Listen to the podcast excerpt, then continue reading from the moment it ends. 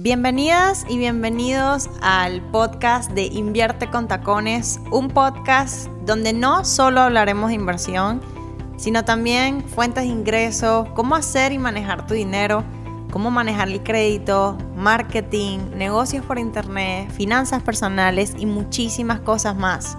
Mi nombre es Sharon Tirado y estoy orgullosa y feliz de acompañarte en este camino también donde hablaremos con mujeres y hombres muy exitosos que han logrado revolucionar una industria específica y que han cambiado el rumbo de su vida y la de su familia. Bienvenida al Club de Invierte con Tacones, un lugar donde quiero que transformes tu vida de principio a fin en el ámbito personal y profesional, inspirado por las historias de muchas mujeres que han cambiado su vida. Te invito a que aprendas más en inviertecontacones.com. buenas a todos, ¿cómo están? Es un placer para mí que estés conmigo en el día de hoy. Estoy muy, muy emocionada de que estemos compartiendo este primer episodio de este podcast al que le tenía muchísimas ganas. La verdad es que llevo muchísimo tiempo pensando en crear y grabar este podcast, pero la verdad es que, sabes que la vida se nos complica y yo no había tenido el tiempo ni la estrategia, no tenía muy claro cómo, de qué forma yo lo quería enfocar y ya por fin, ya por fin tenemos este podcast. Y bueno, algunos de ustedes seguro me conocen por Instagram, donde yo estoy súper presente, ayudando y compartiendo, dando muchísimo valor de finanzas personales, de inversión, de negocios por internet, un montón de cosas. Si tú todavía no me sigues por allá, eh, mi Instagram es arroba ya tirado. Y fíjense, en los últimos días yo me he estado tomando un descanso de las redes. primero les anuncio las redes y después les digo que me tomo un descanso. Y sí, como cualquier persona común y corriente, de vez en cuando uno quiere descansar de tanto ruido. Así que me tomé un tiempo y me alejé para pensar y para darme cuenta de que crear un podcast ya era justo y necesario para acercarme a miles y miles de mujeres que necesitan orientar su vida financiera o que quizás necesitan tener ese empujoncito esa inspiración de otras mujeres que han conseguido crecer de la nada o incluso venir de backgrounds súper complicados a convertirse a mujeres muy exitosas. Y la verdad me parece como un poco injusto eh, para los que no me conocen o para los que me conocen pero no tanto, empezar a hablarles de casos de éxito, pero no hablarles de mí, por lo menos un poco de quién soy, de dónde vengo, porque si no entienden de dónde vengo, tampoco van a saber por qué estoy aquí hoy y por qué estoy intentando llegar a donde quiero llegar. Entonces, bueno, yo voy a empezar diciendo de dónde vengo, dónde yo nací, a pesar de que el acento siempre confunde. Yo nací y crecí toda mi niñez en Cuba. Yo soy originariamente de La Habana, de una zona que se llama Guanabacoa. Saludos a toda la gente que son de Guanabacoa que me escuchan que están en Cuba algunos y que me oyen y me siguen en Instagram. Fíjense, mi niñez puede que sea una de las partes más increíbles de mi vida porque para decir verdad creo que no hay nada, y ustedes los latinos me dirán, pero yo creo que no hay nada como crecer en un país latino y pasar tu niñez en un país latino. Hoy cuando yo comparo países como Estados Unidos, me doy cuenta de lo afortunada que yo fui de estar pudiendo, de jugar a los escondites, eh, de jugar con mis amigos cuando se iba la luz, porque uno hasta ese mismo aprovechaba, de no tener celular, tampoco computadora. Es decir, o sea, la necesidad tecnológica y no darme cuenta de que eso era un privilegio. Vivir y crecer hasta mis 10 años en Cuba me dio la base de la persona que soy hoy y sin duda pienso que la razón por la cual tengo tantas ganas de comerme el mundo es porque vengo prácticamente de la nada. Y cuando no tienes nada, tampoco tienes nada que perder. Y sigo haciendo, es importante que noten esto de que estoy haciendo hincapié en el hecho de que yo viví en Cuba hasta mis 10 años, porque a esa edad nos tocó inmigrar a Angola, en África. Yo no quiero entrar mucho en detalles de por qué o cómo, pero digamos que en esa necesidad de salir de Cuba y el que han estado, el que es cubano o el que es venezolano o el que ha estado en un país de este tipo sabe lo que se siente, ¿no? El querer huir. En ese ahogo constante de tener una vida mejor, de, de que estar preocupado porque no teníamos que comer. Y sobre todo las ansias de estar en un país mejor, en un país libre. En ese momento, la única oportunidad que se abrió la única puerta que parecía tener una salida fue irnos a Angola. En este momento de mi vida, con 10 años, yo siento que yo tuve que crecer muy rápido.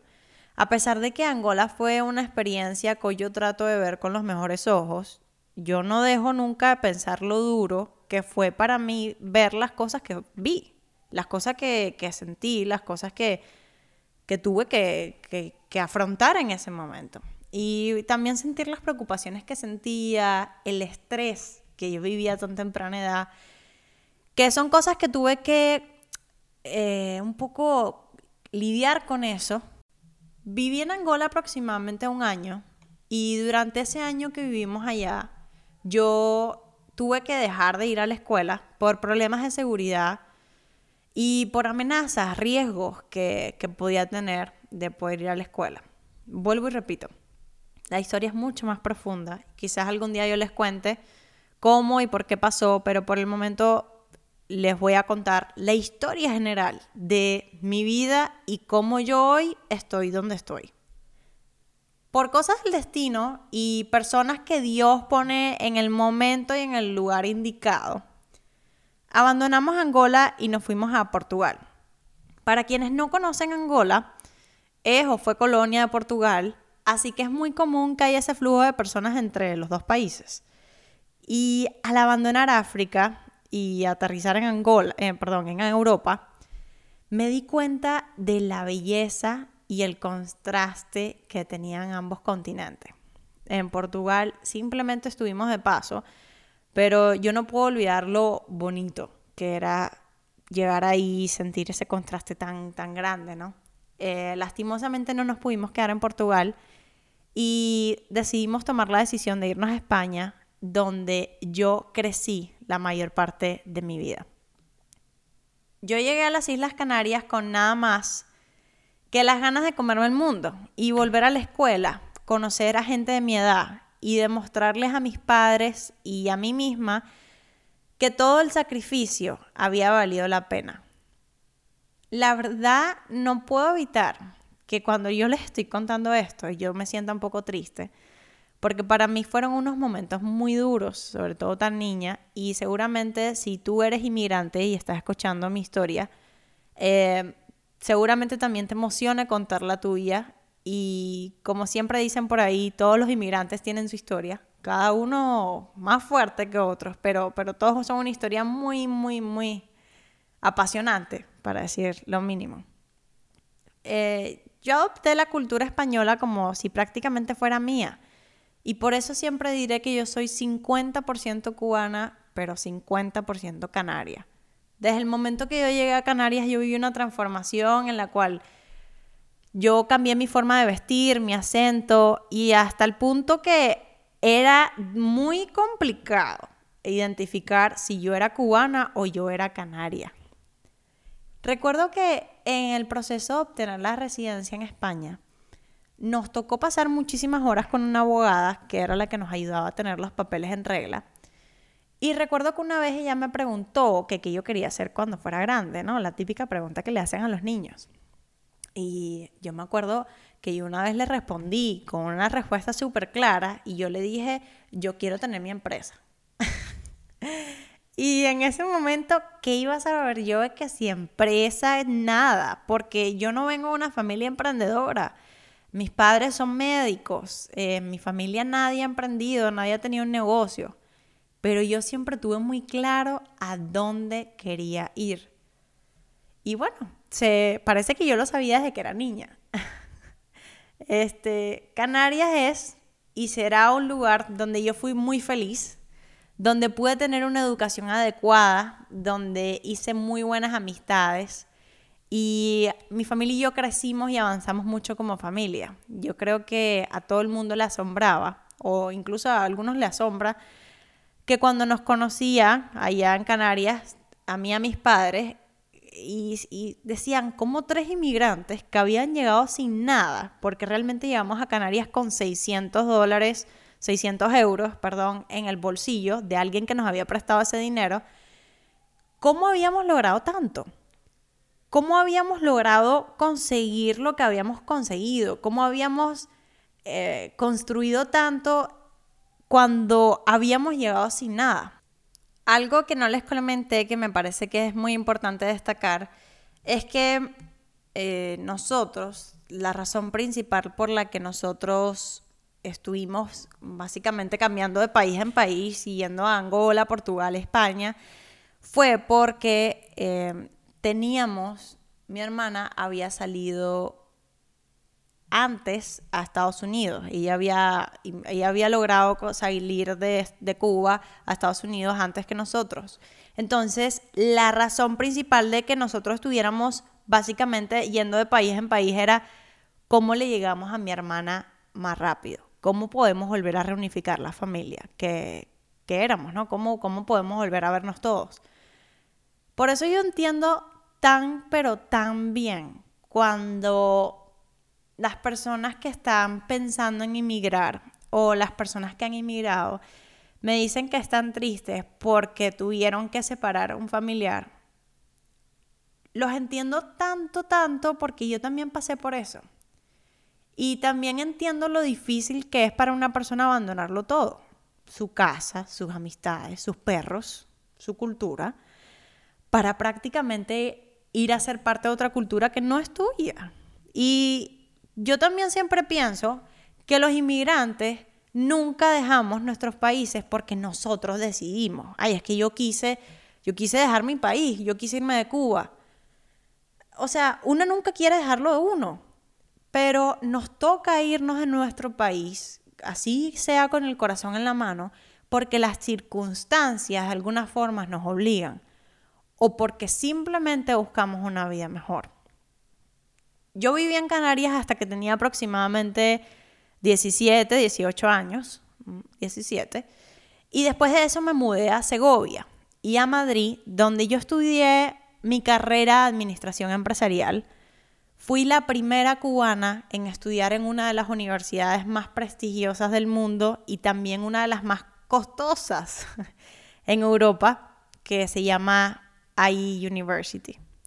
Vuelvo y repito, mi familia y yo fuimos, y lo voy a decir con toda la confianza, pero fuimos eh, la, un caso extraño eh, para muchas personas y hasta cierto punto un motivo de burla, porque mi familia se había luchado su camino para llegar a la cima. De repente, esa misma familia que había llegado con 600 euros en el bolsillo, eh, ahora tenía su hija estudiando en una de las, de las mejores universidades, una universidad muy prestigiosa, tenían un buen trabajo, vivían en una buena zona y todo el mundo se preguntaba cómo eso era posible.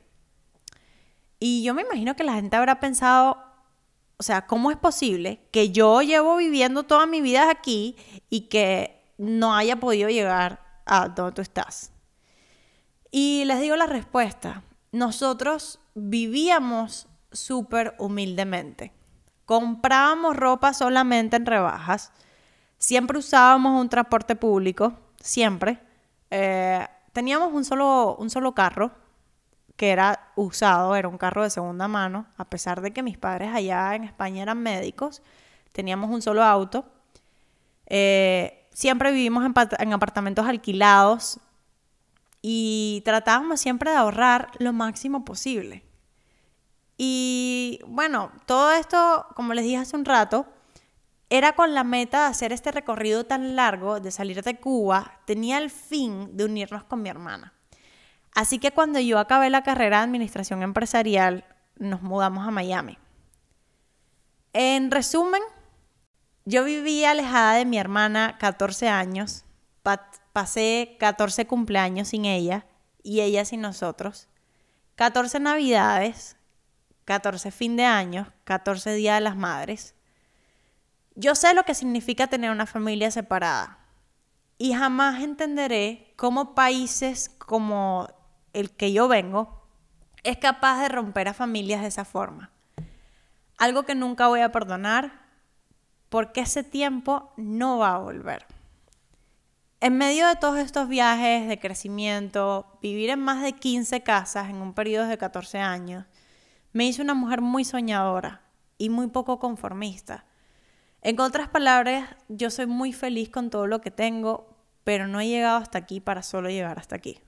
Cuando yo llegué a Estados Unidos me di cuenta de la falta de educación financiera que había en este país, no solo en la comunidad de personas americanas, sino también en las comunidades latinas especialmente.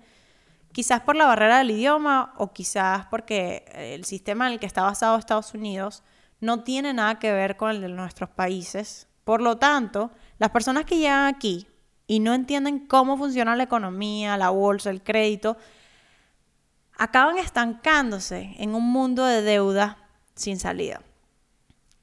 Al llegar aquí yo comencé a trabajar en instituciones financieras como bancos, oficinas de contabilidad y pude entender un poco más sobre cómo funcionaba todo en este país. Después de eso entendí que era necesario compartir todo lo que yo sabía y lo que había estudiado y aprendido con más personas. De esta forma, poder evitar la desinformación y el estancamiento financiero en el que viven muchas familias no solo en Estados Unidos, sino también en, Latinoamérica. Hace dos años comencé a compartir contenido en Instagram como hobby, con el fin de poder compartir con más personas sobre finanzas personales y otros temas que considero importantes a la hora de crecer financieramente o en los negocios, todo con fines educativos. Hoy somos una comunidad de más de 15.000 personas, más de 500 personas han tomado alguno de mis cursos He interferido en decenas de familias que han reducido su deuda. He vendido cientos de copias de mi libro y sigo creciendo para poder crear más personas educadas financieramente. También en los últimos meses he decidido enfocarme en las mujeres especialmente porque pienso que es una minoría que hemos estado en desventaja durante muchos años y también porque firmemente creo que cuando educas a una mujer, también estás educando a una familia. Hoy en día quiero expandir muchísimo más esta área, buscando crear una comunidad de mujeres que no importa de dónde vengan, puedan crecer financieramente, inspirarse de otras mujeres y por ende crecer. Por eso es que yo he creado este podcast, porque lo he creado también He creado también una plataforma que se llama Invierte con Tacones. Es una plataforma donde tienes acceso a muchísimo contenido de valor, pues no solo de finanzas personales o de finanzas, sino también de marketing, ventas, e-commerce. Y mi labor principal es que más mujeres conecten entre ellas, tener una comunidad de mujeres como yo, como tú que me estás escuchando, que no van a rendirse, que no pueden no se van a dar el lujo de haber llegado hasta aquí para solo haber llegado hasta aquí.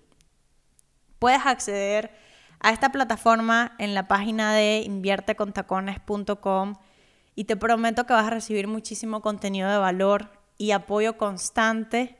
Es una comunidad de personas maravillosas y el acompañamiento continuo de todo mi equipo, al igual que el mío.